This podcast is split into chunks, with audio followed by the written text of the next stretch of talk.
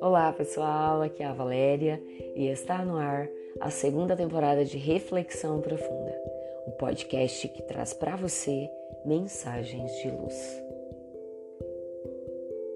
O que está dentro de nós. Era uma tarde de domingo.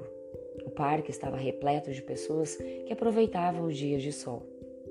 O vendedor de balões havia chegado cedo. Como bom comerciante, chamava a atenção da garotada soltando balões para que se elevassem no ar, anunciando que o produto estava à venda. Não muito longe dele, um garoto negro tudo observava, muito atento. Acompanhou um balão vermelho soltar-se das mãos do vendedor e elevar-se lentamente. Alguns minutos depois, um azul, um amarelo e finalmente um balão de cor branca.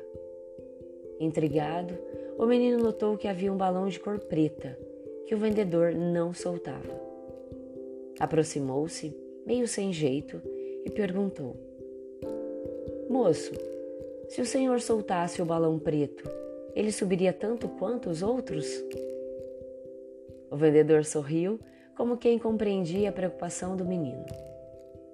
Arrebentou-se a linha que prendia o balão preto e enquanto ele se elevava no ar, ele disse: Filho, não é a cor que faz o balão subir, é o que está dentro dele. O menino deu um sorriso de satisfação, agradeceu e saiu saltando, confundindo-se com a garotada que coloria o parque na tarde ensolarada.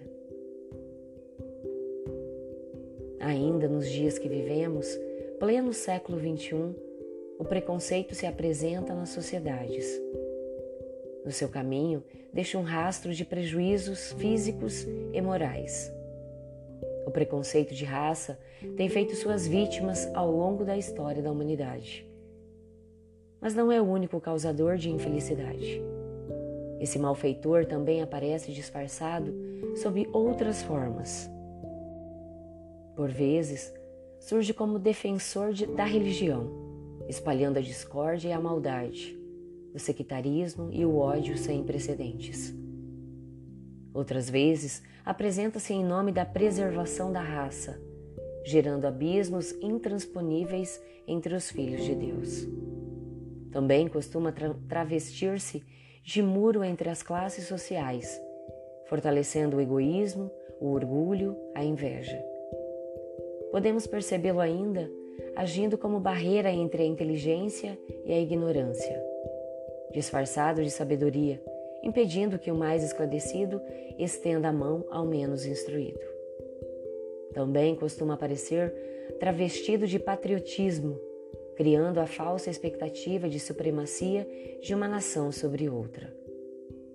Igualmente, pode aparentar idealismo político, explorando mentes juvenis inexperientes e sonhadoras. Como se pode perceber, o preconceito é um inimigo público que deve ser combatido como se combate uma pandemia. Essa chaga social tem emperrado as rodas do progresso e da paz. Por essa razão, vale empreender esforços para detectar sua ação, sob disfarces variados, e impedir sua investida infeliz começando por nós mesmos. Verifiquemos se ele não está instalado em nosso modo de ver, de sentir, comandando nossas atitudes diárias. Identificando, vistamos-nos de humildade. Lembremos que todos somos criados e amados pelo mesmo Pai. Se estamos colocados em rincões diferentes, com idiomas e culturas tão diversas, com habilidades igualmente diferenciadas, é para nos darmos as mãos e crescermos juntos. Lembremos a lição do vendedor de balões. O que nos faz subir é o que está dentro de nós. Pensemos nisso. Fonte: Redação do Momento Espírita com base no conto O Vendedor de Balões, do livro As 100 Mais Belas Parábolas de Todos os Tempos, de Alexandre Rangel.